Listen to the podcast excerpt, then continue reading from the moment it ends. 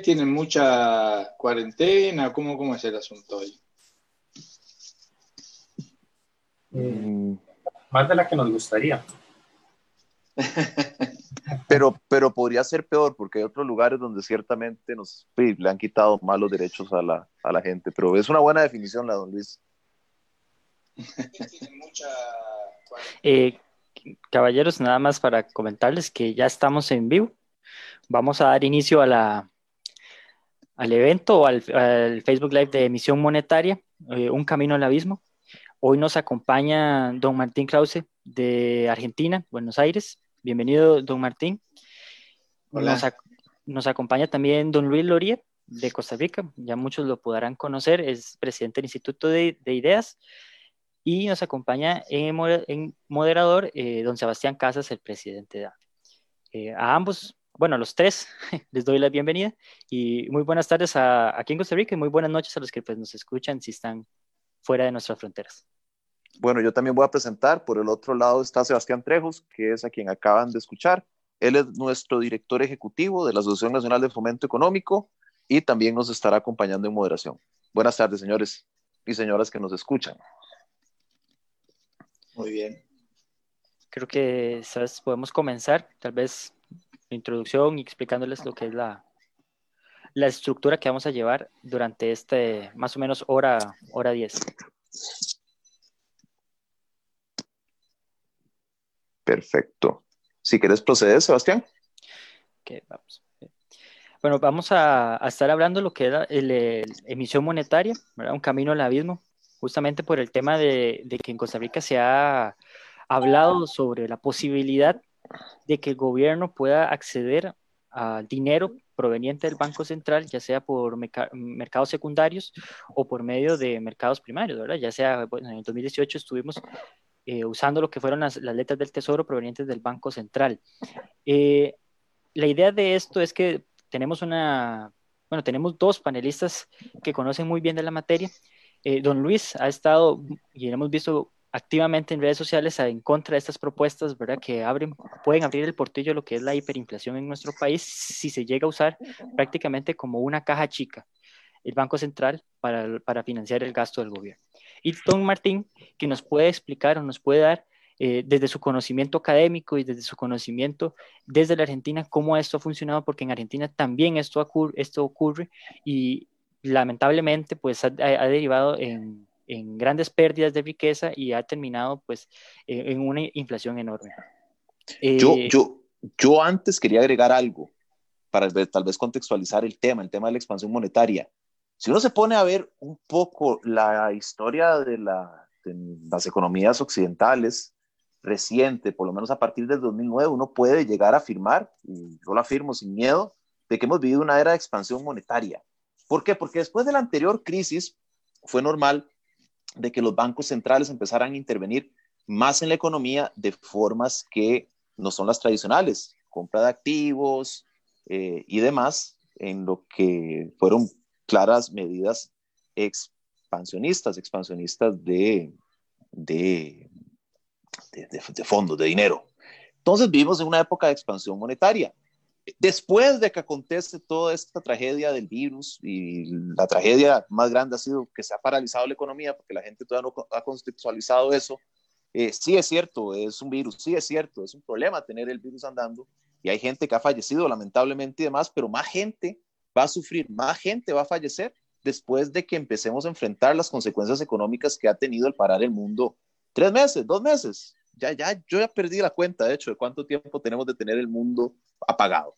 Entonces, como una posible solución, eh, se ha hablado por parte de, de, muchos expertos, se ha hablado por parte de muchos actores políticos de que la gran salida, la salida a todo este problema es más expansión. El problema es que, como les estaba diciendo anteriormente, hemos estado en expansión como desde el 2008, 2009. Entonces, más expansión, más expansión. ¿A qué nos lleva eso? El único ejemplo que me viene a la mente de un país que ha tenido eh, una situación así de expansión desde hace mucho tiempo es Japón. Y Japón, yo no creo que es un ejemplo de economía que uno quiera tener. Está bien, son una economía eh, de las 10 del mundo, eh, es una economía rica, pero después de 1989 se ha llamado que es una economía zombie. las empresas están ahí, hay compañías que apenas están vivas por toda la expansión y por toda la burbuja que tuvieron eh, durante los años 80. Entonces, cabe preguntarse, ¿será la expansión, será la expansión monetaria la solución? ¿Qué, qué, eh, qué, qué, qué va a acontecer? ¿Qué es lo que va a pasar? Entonces, le devuelvo la palabra a Sebastián y, creo que nos gustaría oír cuál es la opinión de don Luis, cuál es la opinión de don Martín. Sí, para eso vamos a dividir pues prácticamente nuestra, nuestro evento o por este webinar en, dos bloques. El primero, cada exponente, don Luis y don Martín, van a tener aproximadamente 10 minutos máximo para explicar o desde su punto de vista qué es la emisión monetaria y cómo esto puede influir eh, en el país y en la economía de un país. Si están de acuerdo, pues explicar desde el punto de vista de que están de acuerdo. Si están en contra, pues por qué están en contra eh, eh, y cuáles pueden ser esas repercusiones.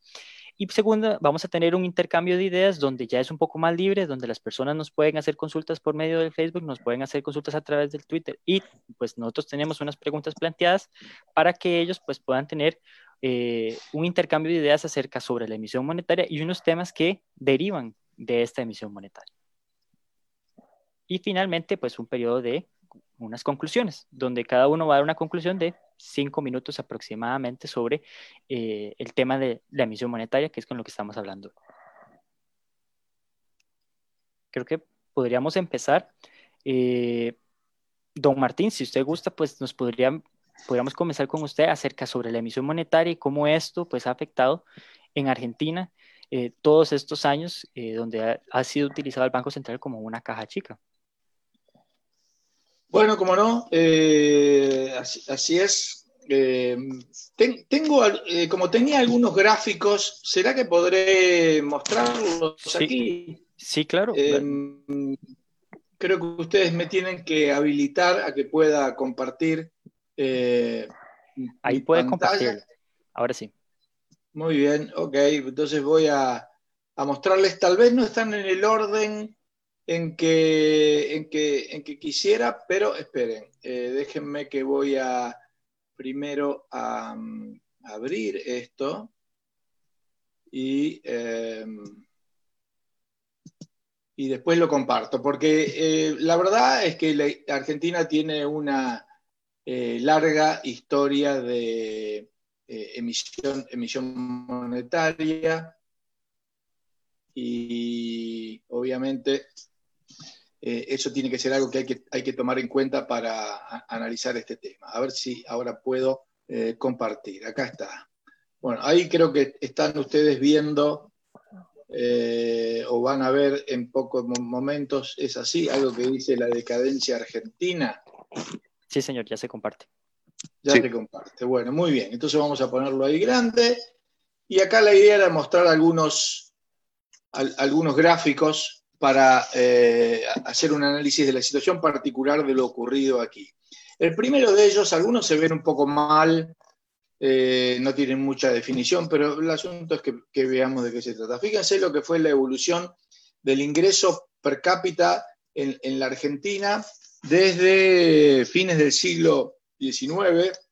Eh, los primeros datos, aunque aquí se ve muy mal, son de 1890 donde se puede ver 1895, 1896, ahí eh, la Argentina hasta llega a estar igual que Australia, eh, en los primeros eh, puestos en términos de ingreso per cápita de la población. Esto es algo que se mantiene, aquí no figura en el gráfico, pero en el año 1935 se crea el Banco Central de la República Argentina. A partir de ese momento, eh, el, peso argentino hasta el día de hoy ha perdido 16 ceros. Hay que, tomar eh, en cuenta que eso es difícil de, comprender, ¿no? Imagínense un peso en el año 35 equivale a, 0,16 ceros y, un 1. Después, bueno, es decir, nada, básicamente, para, para cualquiera de nosotros.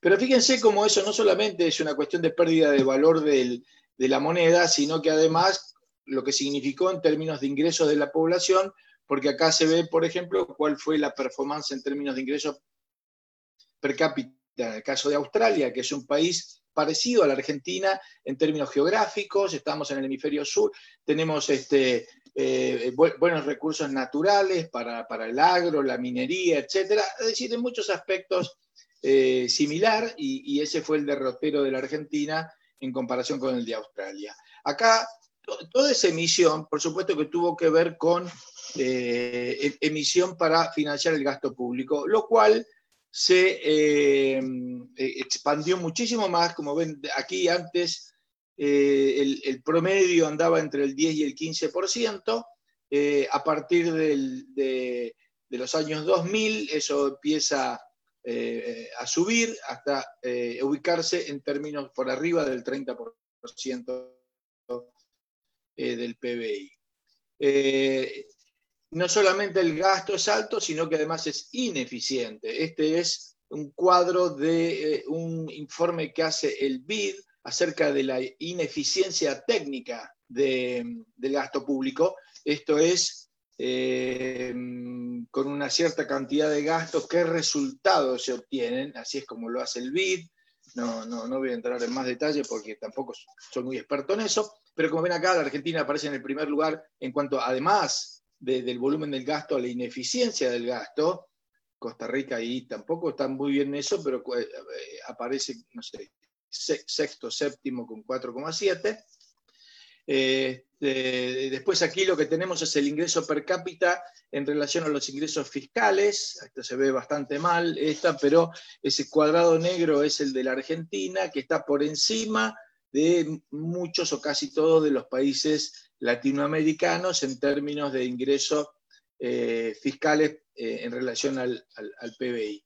Acá lo que tenemos es la presión impositiva sobre las empresas pequeñas y medianas, donde la Argentina de nuevo aparece a un nivel muy alto por arriba de, este, países, por arriba de, casi todos los países del mundo, pero por arriba de los países latinoamericanos. Este es el, resultado del sector público en, los últimos eh, desde años donde se ve poco pocos años ha habido de un resultado positivo y en general eh, han sido resultados negativos, muchas de esas veces financiados tanto sea por deuda y vamos a un default, eh, terminamos en un default de la deuda, como estamos por terminar ahora en estos días, tal vez dentro de dos días, y, este, o vamos a alta inflación e hiperinflación.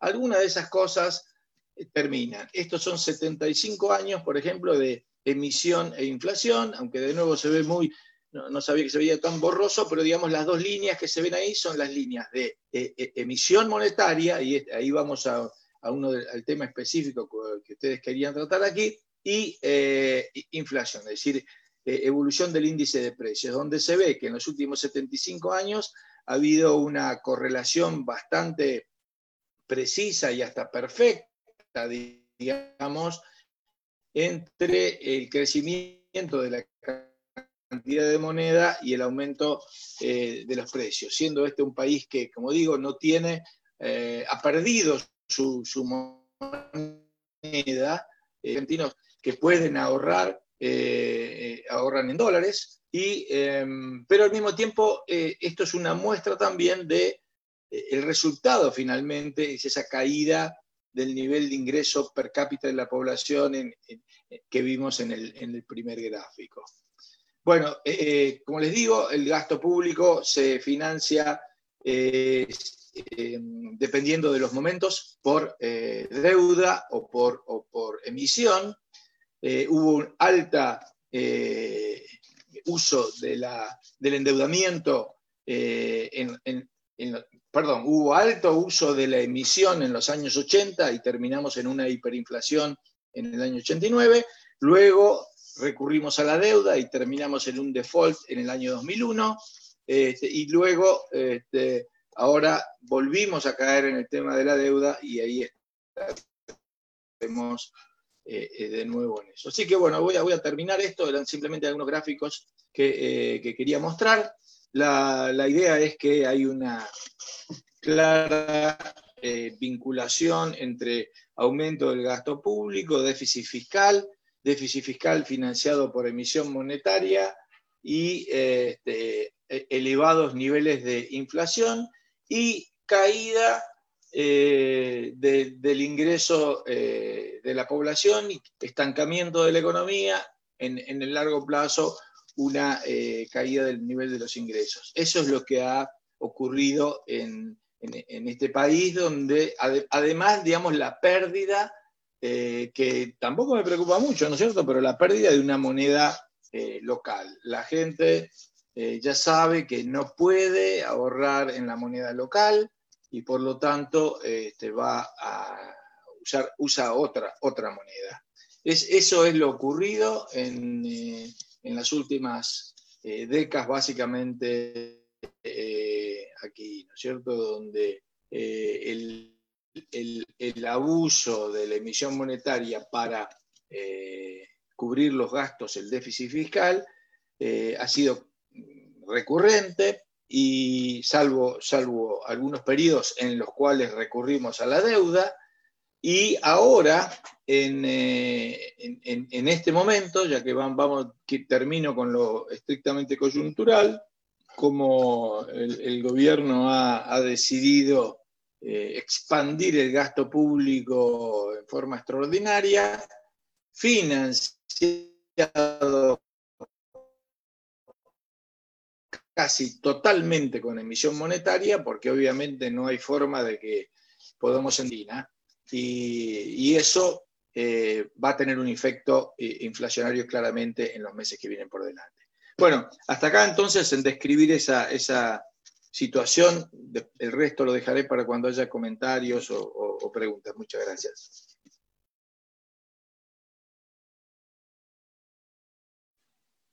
Perfecto, doctor Martín, muchas gracias por su exposición.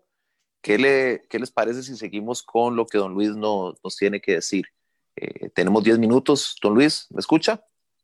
Sí, muchísimas gracias, eh, Sebastián. ¿Usted le gustaría compartir pantalla antes de que sigamos, don Luis? Eh, voy a, compartir, pero, pero empiezo hablando un momento y, después... Perfecto, don Luis.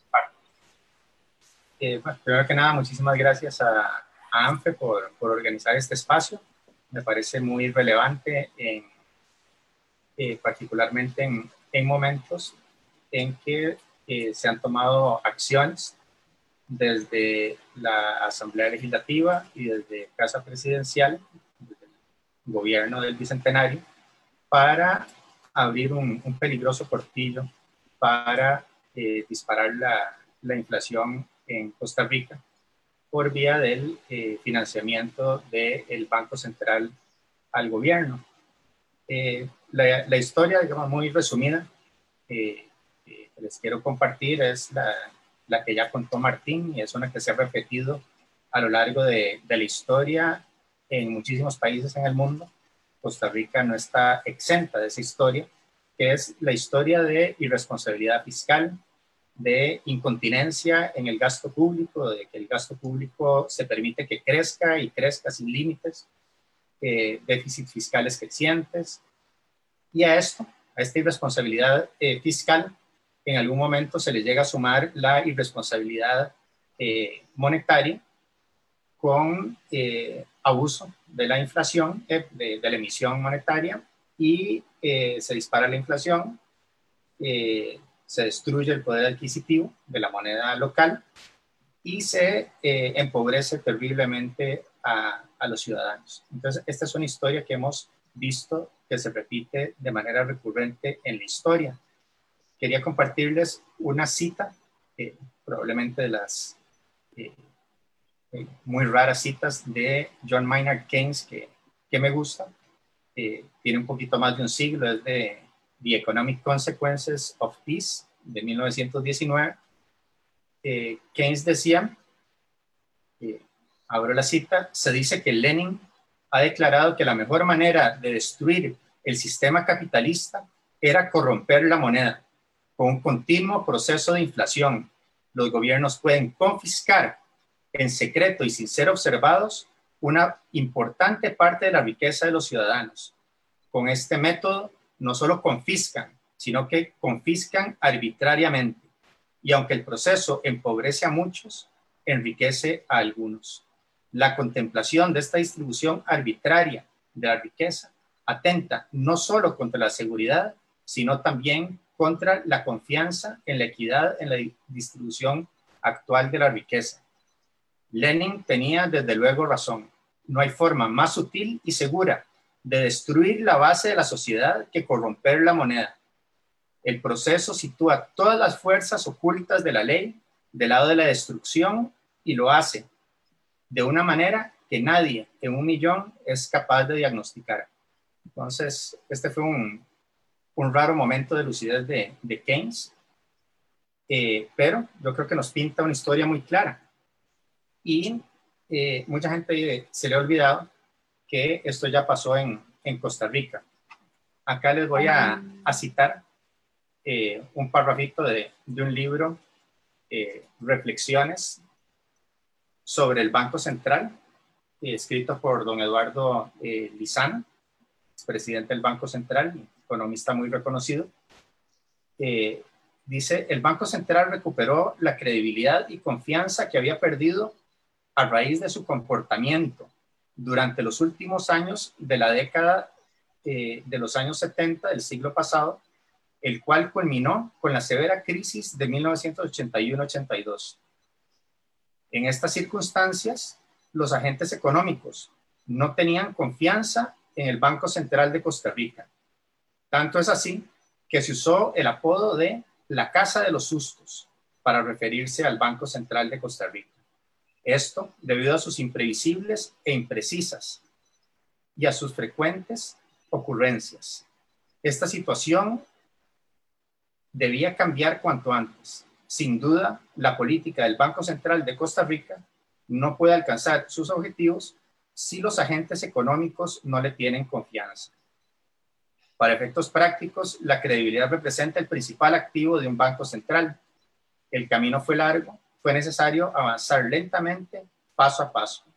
Al final se pudo restablecer interna y externamente la credibilidad y la confianza en el Banco Central. Entonces, lo que parece increíble en estos momentos en, Costa Rica es que o sea, toda esta experiencia, todo este trauma que una generación completa tuvo que pasar a inicios de los ochentas eh, por nuevamente la combinación de irresponsabilidad fiscal que se le suma la irresponsabilidad monetaria y cambiaria, eh, no hayamos aprendido la lección. En aquel momento, eh, después de esos abusos por parte del ente emisor, se aprobaron eh, regulaciones para evitar que eh, el, Banco Central pudiera eh, financiar al gobierno. Acá les voy a compartir una pantalla un momento.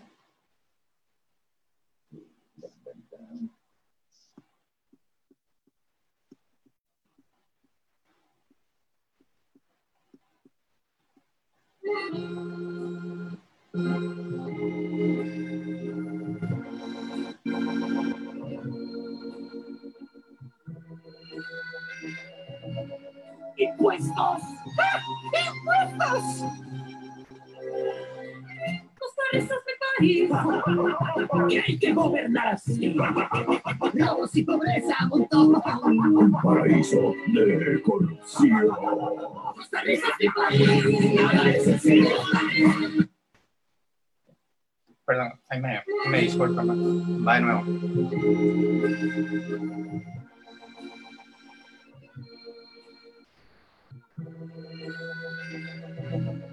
¡Impuestos! ¡Impuestos! Costarricenses de país. Que hay que gobernar así. Robos y pobreza montón. Paraíso de corrupción. Costarricenses de país. Nada es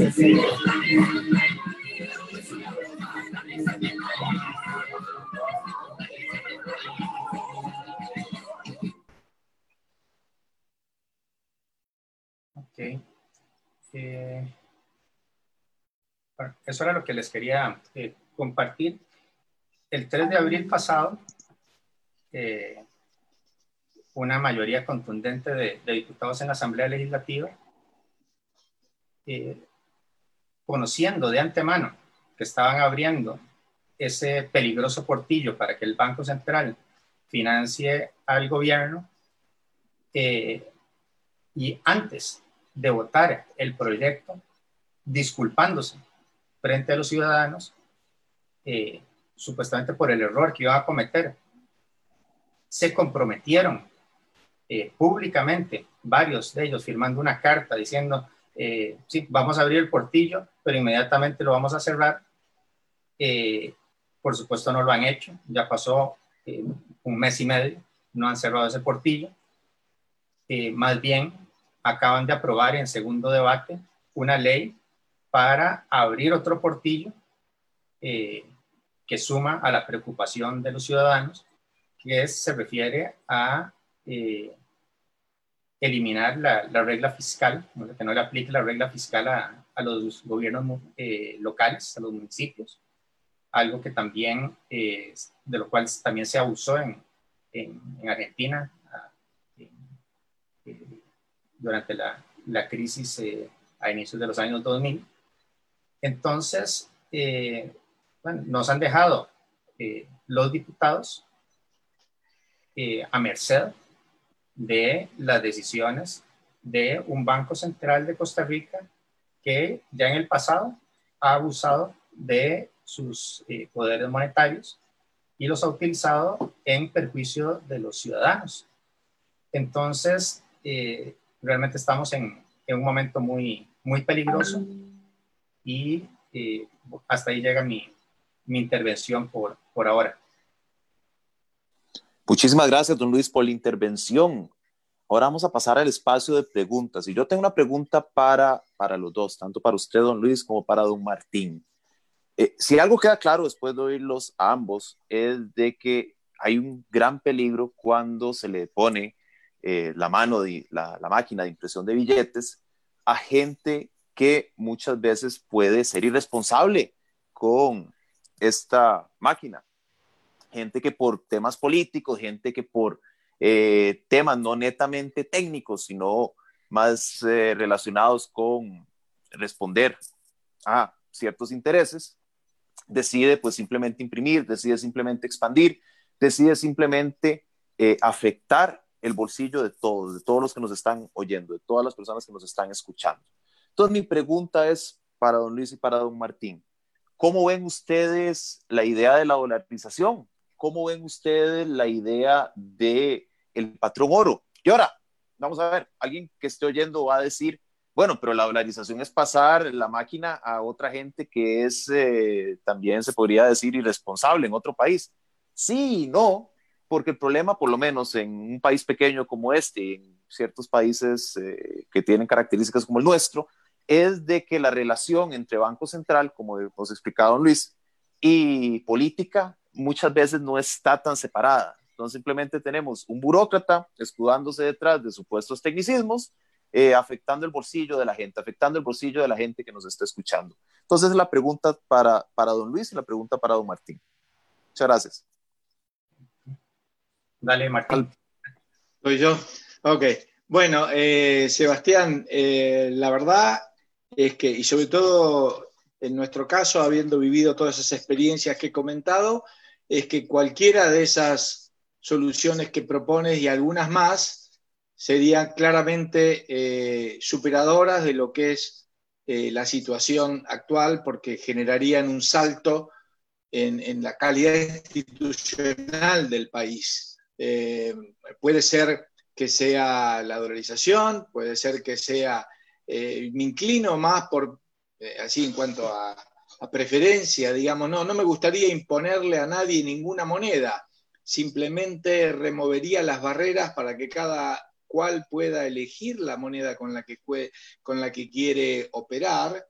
es bastante probable que, que termine siendo el dólar, porque ya en este caso, como yo comentaba, los argentinos ya lo han elegido para, para sus ahorros, pero tampoco me gustaría imponerle a, nadie nada. Así que creo que en ese sentido no veo por, qué no podemos tener simplemente la libertad de este, de, establecer contratos en todo tipo de moneda, de pagar salarios en, la moneda que sea acordada entre las partes, ¿eh? de, demandarle al, Estado que pague recibir una renta en una, pensión, digamos, en una, en una moneda u otra. Así que eh, creo que eh, lo que está detrás de ese, planteo que, que realizas es la necesidad de que existan reglas, alguna regla que imponga restricciones a la discrecionalidad de los políticos en el uso de la moneda. Eso es lo que es peligroso. Entonces, toda la otra discusión es, bueno, no van a tener esa discrecionalidad, van a estar sujetos a algún tipo de regla. Muy bien. Ok, ¿cuál va a ser esa regla? Ahí, ahí pasamos a discutir entonces eh, cuál debería ser. Pero está claro, creo que primero tenemos que eh, estar de acuerdo y claros en que no, es, no está bueno esa discrecionalidad porque genera entonces, es la base de todos los problemas que yo comenté, por lo menos en el, en el caso de la Argentina y en el caso de, vaya, cuántos otros países del mundo que han tenido experiencias similares. Gracias. Gracias, don Martín. Don Luis, ¿usted qué, cuál es la opinión que nos quiere compartir hoy? Sí. Para eh, construir sobre, sobre lo que mencionaba Martín, a mí me, me gusta, ¿verdad? Es eh, intelectualmente atractiva la idea de eh, libertad, de escogencia de monedas, de una libre competencia de monedas. yo la vería eh, bueno, ahora es, es, interesante, ¿verdad? Incluso se puede pensar no solo en competencia de, de monedas eh, soberanas, eh, por ejemplo, poner a competir el dólar con el euro, con, con, el yuan y que cada persona escoja en qué moneda quiere realizar sus transacciones, en qué moneda quiere mantener sus ahorros, etcétera, sino que también pueden entrar a, a jugar todas estas nuevas monedas privadas, criptomonedas, etcétera, entonces, eh, esa libertad para elegir, eh, para, para, escoger en qué moneda quiero eh, realizar mis transacciones, me parece importantísimo para esas transacciones entre individuos, entre individuos o entre personas y empresas. Pero el, dinero malo, el, dinero que, que prefiere el gobierno, es aquel sobre el cual eh, puede, puede actuar ¿verdad? y sobre el cual puede utilizar para confiscarle eh, riqueza a los ciudadanos. Entonces, mientras exista eh, la moneda local, mientras exista un banco central con poder para emisión de billetes, el Estado siempre va a preferir utilizar este dinero malo eh, para eh, pagar sus contratos, para eh, pagar pensiones, para pagar salarios. Y como el Estado es un animal tan grande dentro de la economía, entonces ese dinero malo no va a desaparecer. Eso tiene consecuencias también. Existen costos de transacción que, que aquí los vemos en Costa Rica, de estar pasando, somos una, una economía eh, bimonetaria, circulan y cumplen todas las funciones de dinero, tanto el dólar como, como el colón, pero existen costos de transacción enormes de estar pasando de una moneda a otra. Eh, el, margen de, de, intervención cambiaria, cada vez que yo cambio colones por dólares, dólares por colones, era de dos colones cuando eh, se rompió, eh, cuando salimos del, del esquema de, de, mini devaluaciones eh, y pasamos a las bandas cambiarias. Actualmente eso se, se, amplió, ese, ese margen, a aproximadamente 14 colones por, por cada dólar, por, por, cada transacción que se hace. ¿Y qué, qué hay detrás de esto? Hay un negocio, un negocio para eh, quienes se dedican al intercambio de moneda y para el mismo Banco Central de Costa Rica. Ese margen, o sea, todo, todo ese margen multiplicado por la cantidad de transacciones de cambio de moneda, se lo dividen 75% eh, bancos, casas de cambio y 25% eh, el Banco Central de Costa Rica. Entonces, es un impuesto disfrazado que no fue aprobado por eh, la Asamblea Legislativa, eh, sino por la Junta Directiva del, del, Banco Central. Entonces, esto es solo uno de los tipos de, de distorsiones. Aparte de eso, nosotros tenemos una moneda que eh, más o menos la mitad de, los costarricenses ya repudia y que además no es de aceptación fuera de, Costa Rica, es una moneda que no vale nada fuera de, nuestras fronteras. Eh, entonces, para un país como Costa Rica, realmente hace muchísimo sentido eh, y de hecho es lo más natural avanzar hacia la dolarización de la economía. Esto traería eh, beneficios múltiples que se sentirían en el bolsillo de los costarricenses de inmediato y, hay que considerarlos en, momentos de crisis. Eh, para empezar, las tasas de interés eh, que se cobran localmente en moneda local en colones convergerían a las tasas de interés que se cobran localmente en dólares. Eso significa ahorros muy importantes y también se amplían los plazos, se reduce el, riesgo de, las transacciones. Somos una economía muy pequeña y abierta y todas las eh, relaciones que tenemos eh, comerciales con el resto del mundo se manejan ya en dólares, o digamos, es mucho más fácil manejarlas en dólares que definitivamente en colones no se está eh, haciendo esas transacciones. Eh, en resumen, me parece que es conveniente para Costa Rica avanzar hacia la, la dolarización, nos vacunaría en contra de estos peligros de, de abuso por parte del ente emisor en momentos en que el ministro de Hacienda, ministro de Finanzas de Costa Rica, en conferencia de prensa, sentado al lado del presidente de la República, habló de la posibilidad de eh, mencionar la palabra hiperinflación en momentos en que, de acuerdo con los diputados, el presidente del Banco Central de Costa Rica les mintió para que aprobaran un proyecto de ley ya que les dijeron que necesitaban financiamiento del Banco Central para devolver eh, eh, recursos del Fondo de Capitalización Laboral, lo cual resultó una gran mentira, porque los recursos los tenían las operadoras de pensión.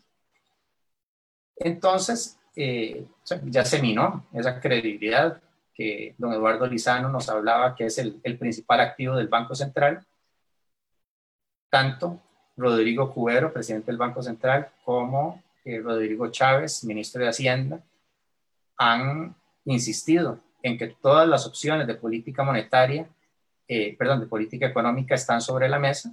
Entonces, está sobre la mesa la posibilidad de que nos revienten con inflación, de que le sumen nuevamente a la gran irresponsabilidad fiscal que venimos arrastrando por años y que solamente han ampliado durante la crisis, que le sumen esa irresponsabilidad monetaria y cambiaria y que eh, nos lancen al abismo, así como era el, el título de, de, este espacio, que con la emisión monetaria nos terminen de empujar hacia el abismo. Muchas gracias, don Luis. Después de oírlos a ambos, yo tengo que hacer una confesión.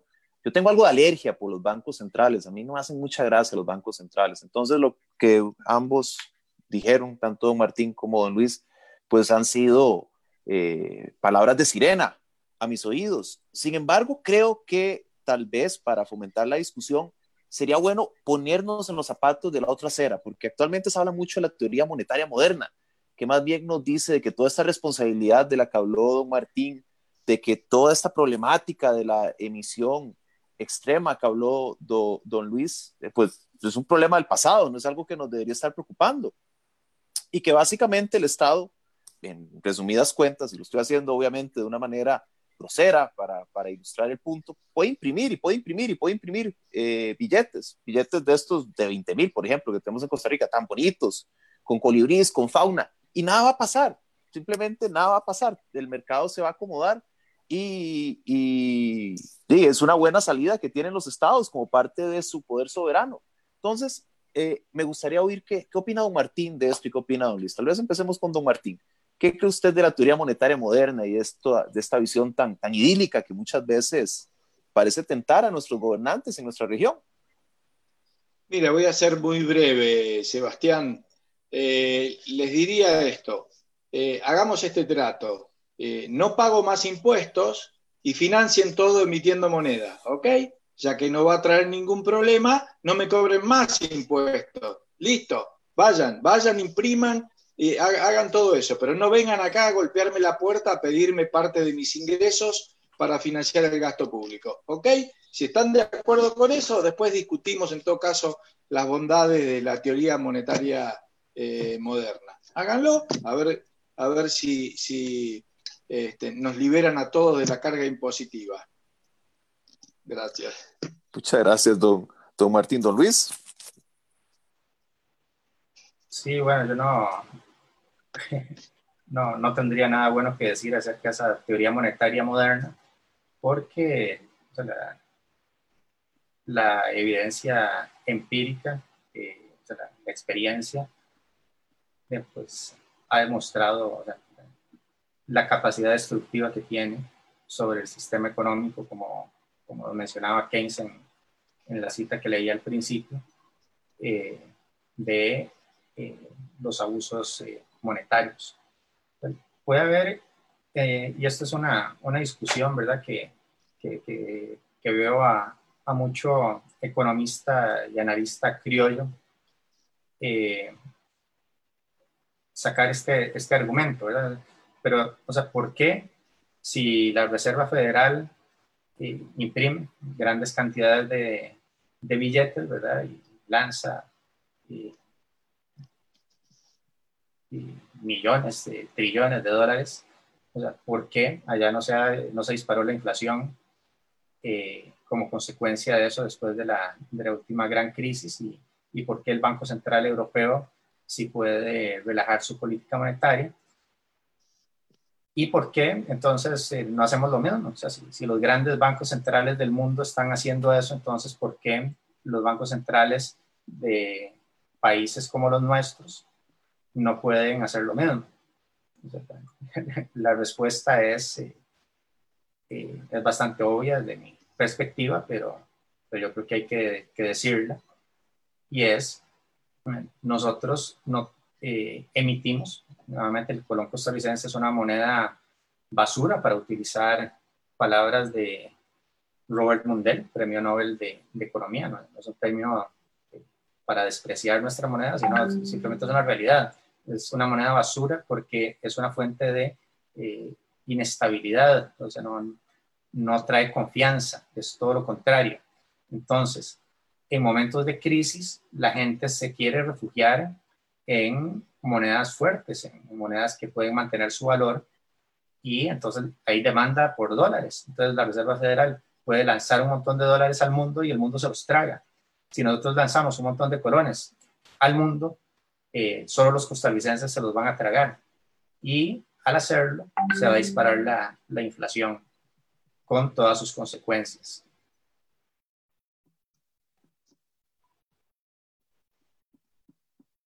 Perfecto, don Luis. Don Martín, muchas gracias por sus respuestas. Sé que Sebastián Trejos tiene varias preguntas, tanto de él como eh, preguntas del público, así que le paso la palabra. Sebas. Sí, eh, tenemos varias preguntas en Facebook, pero antes me gustaría hacer una consulta a ambos. Y hablamos ya en términos económicos de lo que pasa con la inflación, pero hay algo que me gustaría que tal vez tanto don Martín desde su perspectiva en Argentina como don Luis eh, de Costa Rica, mi generación en Costa Rica no ha visto una inflación tan alta como la que sucedió en los 80 Solamente lo leemos o lo escuchamos, lo que sucede en Argentina, lo que sucede en Venezuela, lo que sucedió en Zimbabue, en, bueno, etc. Me gustaría que nos hablaran el costo social que lleva imprimir esas cantidades de dinero, porque hablamos de que el Estado financia. Tal vez la gente diga, bueno, y sí que financie, pero ¿cuál es el costo social que eso implica? Pérdida de ahorros, pérdida de la riqueza, valga la redundancia, pobreza, delincuencia. No sé si don Martín primero o don Luis. Eh, sí, eh, eh, claramente todo eso.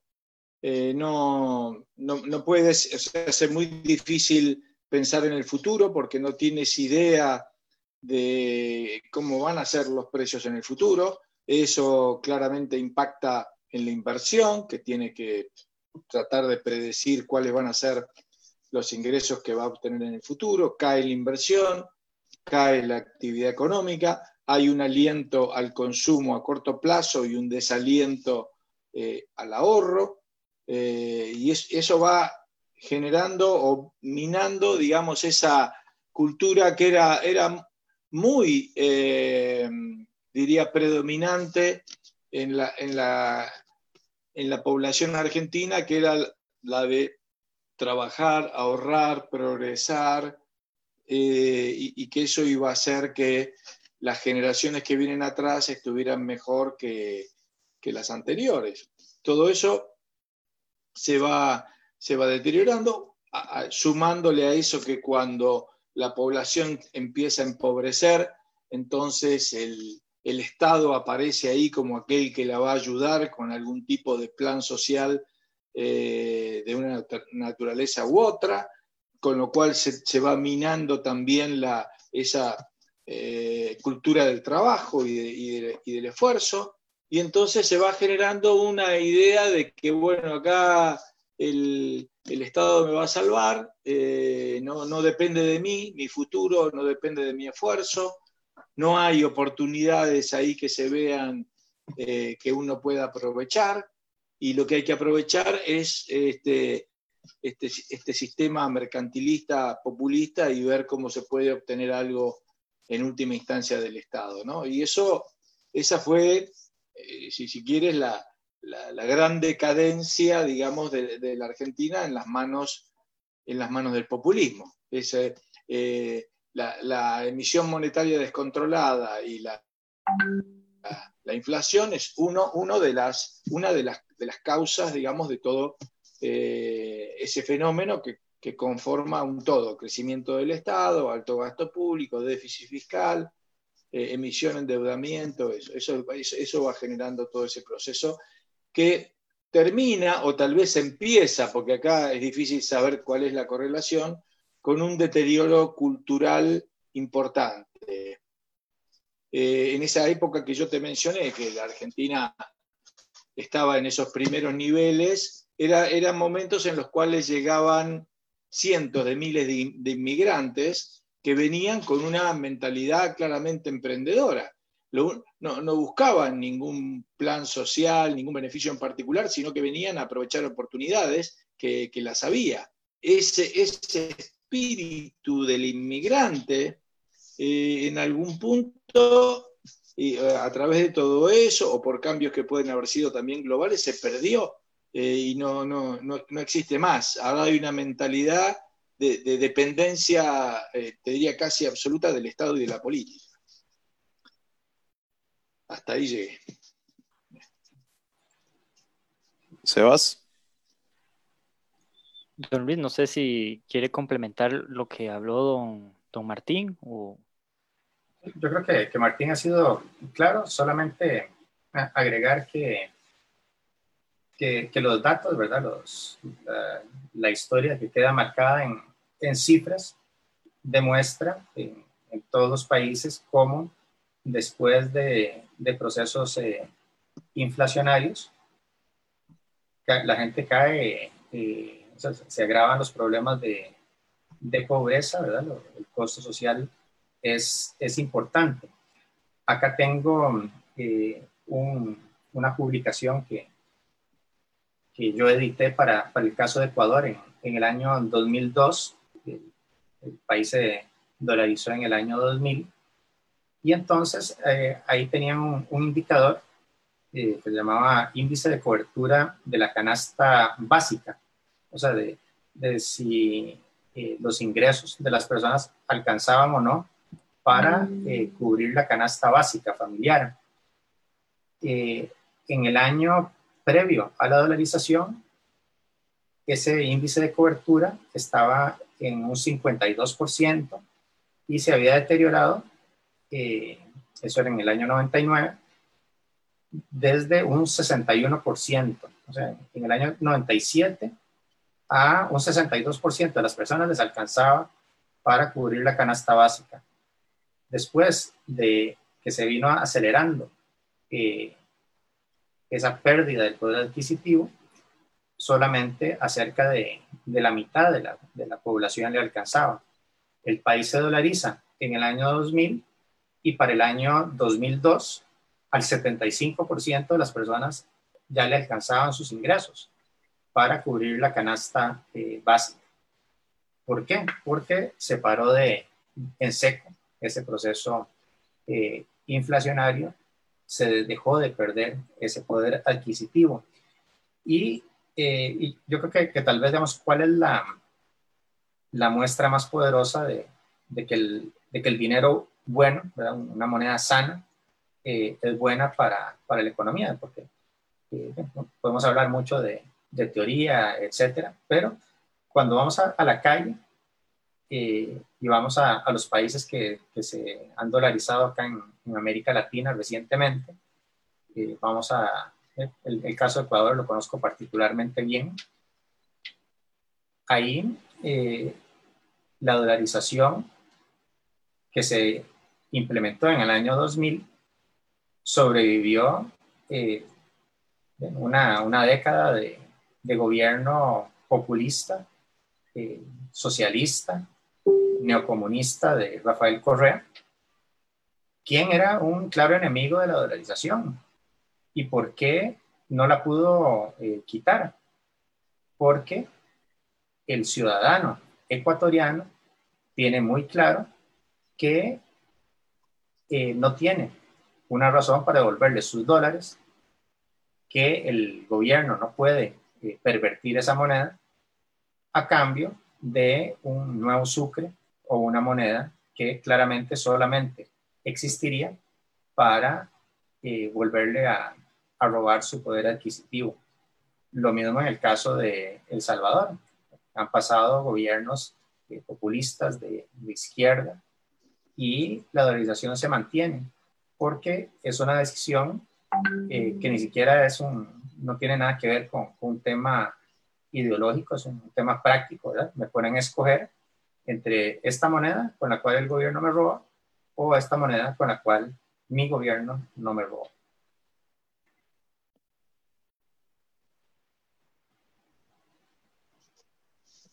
Muchas gracias, don Luis. Sebastián, ¿qué otras preguntas teníamos por ahí? Sí, tenemos una consulta que voy a hacer las dos consultas para poder agilizar un poquito, entonces tal vez porque van un poquito, van un poquito unidas. Eh, bueno, más que una consulta, es un comentario que nos hacen del Facebook. Dice que, bueno, ciertamente lo de la inflación o lo de la emisión monetaria es, es, es algo perverso porque la cúpula de poder se beneficia de un proceso inflacionario. La inflación no se filtra al instante en toda la economía y va traspasando eh, la riqueza hacia los, hacia los que están los que están cerca de la inserción monetaria. Los primeros pueden comprar bienes de capital y activos con dinero falsificado, bueno, ese falsificado, ¿verdad? Entre comillas, yo no creo, hasta que el último acreedor o el asalariado se encuentra con que su trabajo vale menos. Y otra consulta es, con base a esto, ¿verdad? Que pues como vemos se pueden eh, dar enriquecimientos pues por medio de la inflación, ¿cuáles serían alternativas a esto? Porque hablamos de la inflación y hablamos de la emisión monetaria. ¿Cómo podemos evitar que esto se dé. Vimos, vimos la dolarización. Si no fuera un, panorama de la dolarización, ¿cuáles serían otras alternativas? Bueno, algunas, algunas mencionamos. Yo eh, también estoy eh, de acuerdo con lo que dice Luis. Tal vez sea lo más, lo más práctico. Eh, sí, hay, hay, hay distintas. En general, digamos, como lo que venimos diciendo es que tiene que haber alguna, alguna norma, alguna regla que elimine, vamos a ponerlo así, la política monetaria. Es decir, que no haya una autoridad que tenga discrecionalidad, ya sea el Banco Central, el Banco Central autorizado por el Congreso, lo que sea, para expandir, contraer, lo, que sea. Este, después, esa es verdad, parece ser la, la solución más inmediata y, y en ese sentido eh, simple, aunque no, hay nada simple, digamos, en, estos temas, en esos cambios, ¿no es cierto? Pero bueno, este, es, ¿qué otra más? Como yo ya te, yo ya te mencioné, podrías tener eh, un, mantener, a ver, eh, vamos por grados. Lo, menos drástico sería tener un Banco Central independiente que, mantuviera su, independencia y que no se viera influenciado por la política. En segundo grado, segundo, ese podría tener discrecionalidad o, podría estar sujeto a alguna regla. Un banco independiente, un banco central independiente, siguiendo una regla monetaria, bueno, hay que tener credibilidad para poder hacer eso. Muchos de nuestros países no la tienen, se demanda mucho más. Luego podrías tener, eh, eh, como, eh, planteó Luis, dolarización, podrías este, tener una moneda metálica, podrías tener elección de monedas, contando, como él bien dijo, las criptomonedas que andan dando vueltas por allí. en fin, no creo que, sea más fácil ir hacia, hacia una moneda metálica en, esto, en este momento. Así que eso parece como lo más eh, factible de hacer una reforma eh, realmente de fondo en, tema, en el tema monetario. después dependerá de cuál es la capacidad eh, política de hacerlo en, un determinado país, pero como él bien menciona, eso ocurrió hace más de 100 años en Panamá, ¿cierto? y, y cualquiera va a Panamá y te das cuenta que eh, podés obtener créditos este, hipotecarios para comprar vivienda a plazos que no encontrás en ningún otro país. Eh, podés comprar un carro en cuotas que tampoco encontrás en ningún otro país. Es decir, hay, hay un financiamiento a largo plazo porque, porque hay una moneda más sólida de lo que hay en cualquiera otro de nuestros países. Este, y el otro caso es el del Salvador, que lo tienen ustedes ahí cerca y que bueno, conocerán de eso más que yo. Bueno, hasta ahí con lo mío entonces. Muchas gracias, don Martín. Don Luis. Acá me parece que, es importante aclarar que eh, la, organización no es que es la, única alternativa para tener un manejo responsable del de el tema eh, monetario y cambiario. De hecho, digamos, los mismos beneficios a los que uno aspiraría, eh, salvo con, con, un par de, eh, de diferencias, se pueden alcanzar con un buen manejo de la, de la, política monetaria y cambiaria. Y de hecho, el caso de Costa Rica es bueno, ¿verdad? En, los últimos años somos un país que eh, mantiene niveles de inflación eh, para los últimos años alrededor del 2%, en, algunos años menos que eso.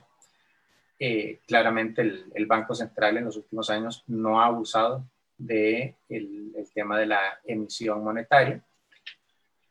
Por el lado de la política del manejo cambiario, es mucho más oscuro no, el Banco Central no ha querido revelar sus mecanismos de intervención en el mercado cambiario.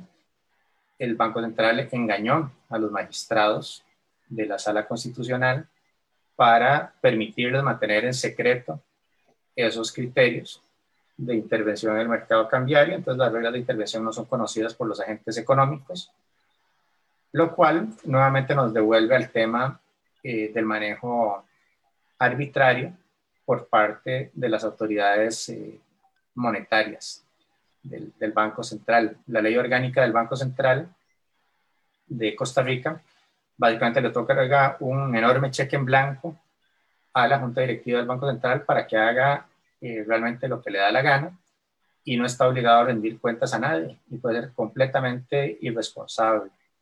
Entonces, ¿qué nos garantiza que, esta gente que está ahí, que hoy se está comportando bien, mañana se va a seguir comportando bien? ¿Qué nos garantiza que eh, no va el presidente Carlos Alvarado a votar, a echar mañana a eh, Rodrigo Cubero, el presidente del Banco Central, y va a nombrar a eh, una persona totalmente irresponsable que llegue con el objetivo de disparar la inflación y ponerse a jugar con el tipo de cambio. Entonces, nada nos garantiza eso. Podemos, y eh, se había hecho en Costa Rica, ponerle una camisa de fuerza al Banco Central para limitar, quitarle eh, grados de, libertad, quitarle posibilidades de, ponerse a jugar, eh, porque cuando se pone a jugar hace daño. Entonces, quitar esas posibilidades, limitarlas para que no nos pueda hacer daño. Esas eh, reglas estaban ahí, por, ejemplo, en el, en el, tema del financiamiento, el portillo de financiamiento del Banco Central del Gobierno, ese estaba cerrado salvo en un caso muy calificado y con reglas muy claras de cómo manejarse. Y ahora los diputados de manera irresponsable lo vuelven a abrir. Entonces esas son cosas que uno no, no se explica.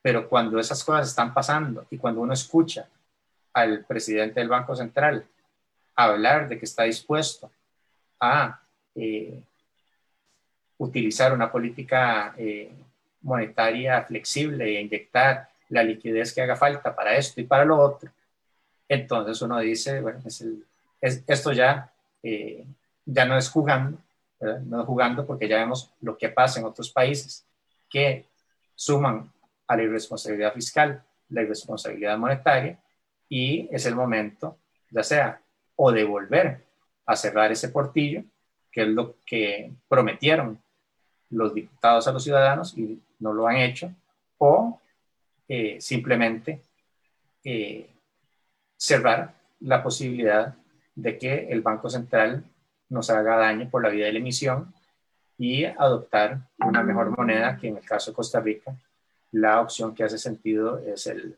el dólar, adoptarla para el Estado y mantener la libertad para que los ciudadanos, los privados, decidan la moneda en que quieren transar entre ellos.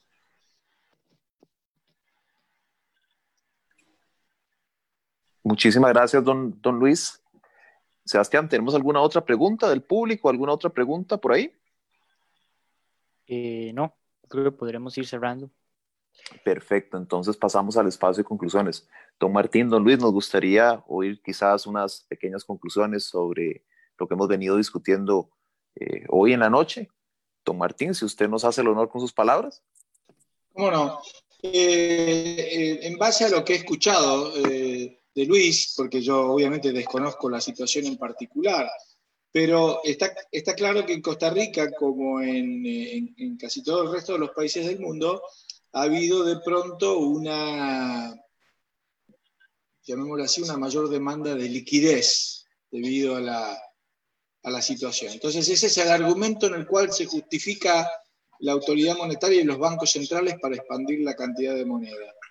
Eh, cualquiera de los sistemas que estuvimos hablando aquí, la dolarización, la elección de moneda, etcétera, también generarían eh, esa mayor liquidez en el caso de que esto fuera necesario.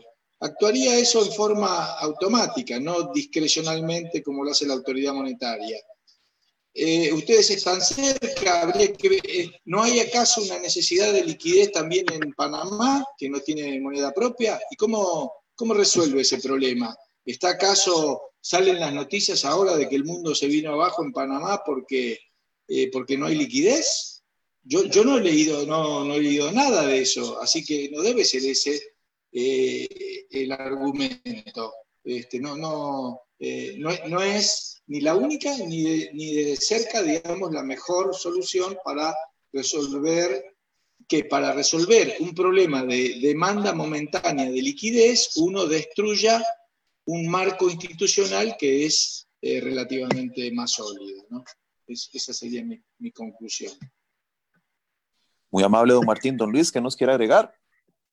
Me, encanta el, cierre de, de, Martín y aprovecho para eh, mencionar que simplemente el, cambiar de moneda eh, o, bueno, abandonar el, el colón y adoptar el, dólar no resuelve eh, los, los, problemas o, los problemas que tienen que ver con, con el tema monetario y, cambiario.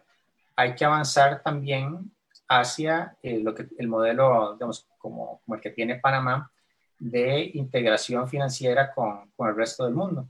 Entonces, es un modelo que funciona maravillosamente bien, donde si, si a Panamá le hace eh, falta dinero, el, el, resto del mundo eh, le presta. Si a Panamá le sobra dinero, Panamá le presta al resto del mundo. Y esa entrada y salida de dinero se regula por medio de la, de la tasa de interés. Entonces a Panamá nunca le va a faltar dinero, porque ese es otra, eh, otro de, de, los mitos de, de los supuestos enemigos de la dolarización, que dicen que, que, bueno, y entonces dónde van a salir los dólares y estos y lo otro, ¿verdad?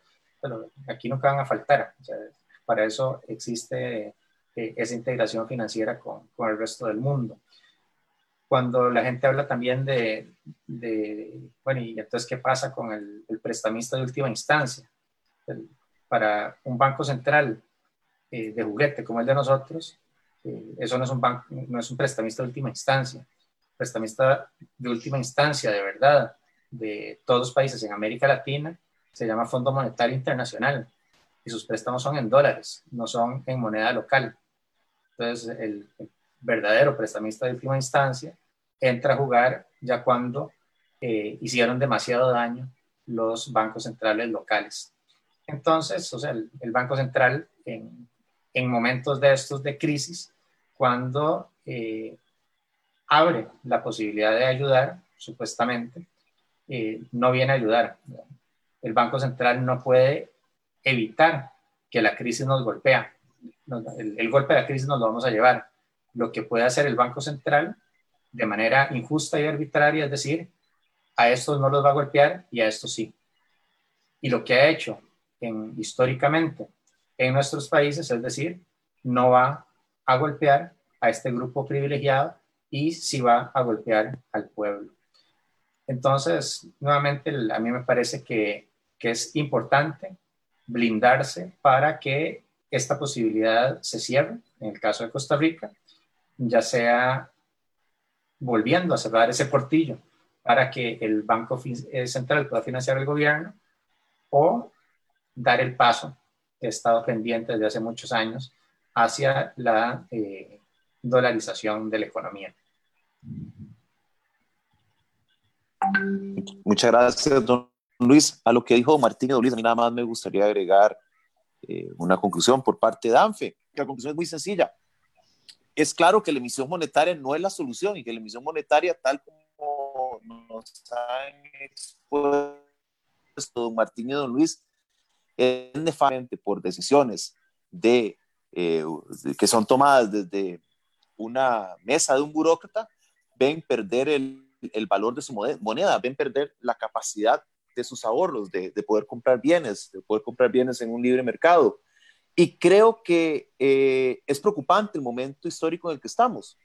¿Por qué es preocupante? Porque es precisamente en momentos de crisis eh, cuando los burócratas, cuando los estados, cuando las personas que supuestamente son expertos se vuelven más creativos. Y usualmente se vuelven más creativos en encontrar nuevas formas de quitarle libertad a los individuos, nuevas formas de meterse en la bolsa de los individuos y quitarle eh, poder de compra y poder de decisión, porque a ellos lo que les sirven es tener siervos, no ciudadanos. A ellos lo que les sirven es tener eh, individuos amarrados, no individuos libres. Entonces, dado que estamos en medio de, de la crisis del COVID, en medio de esta crisis del virus, es un momento oportuno, es un momento clave para que todas las personas que, que nos escuchan, todas las personas que han tomado conciencia de esto que, vengo hablando, de, de la problemática de, de, gente creativa con puestos de poder y que está tomando decisiones, eh, critiquen, hablen, alcen la voz, porque por más de que los que detentan el poder digan, no, es un momento de simplemente quedarnos callados y seguir instrucciones,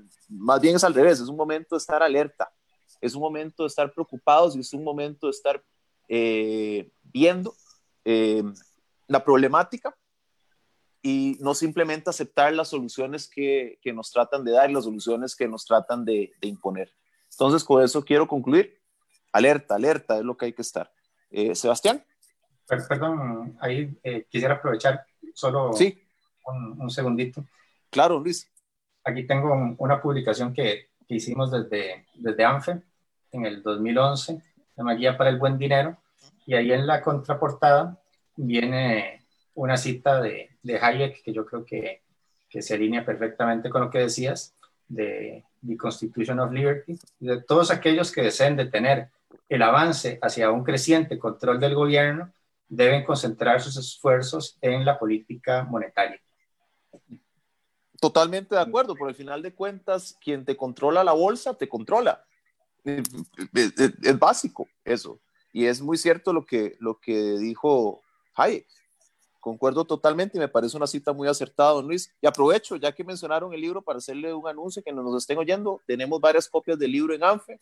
Son gratuitas. Si ustedes desean tener una copia del libro que don Luis nos enseñó y leerlo, nos contactan por medio de nuestras redes sociales y con mucho gusto coordinamos para hacerle llegar su copia. Muchas gracias, don Luis. Eh, Sebastián.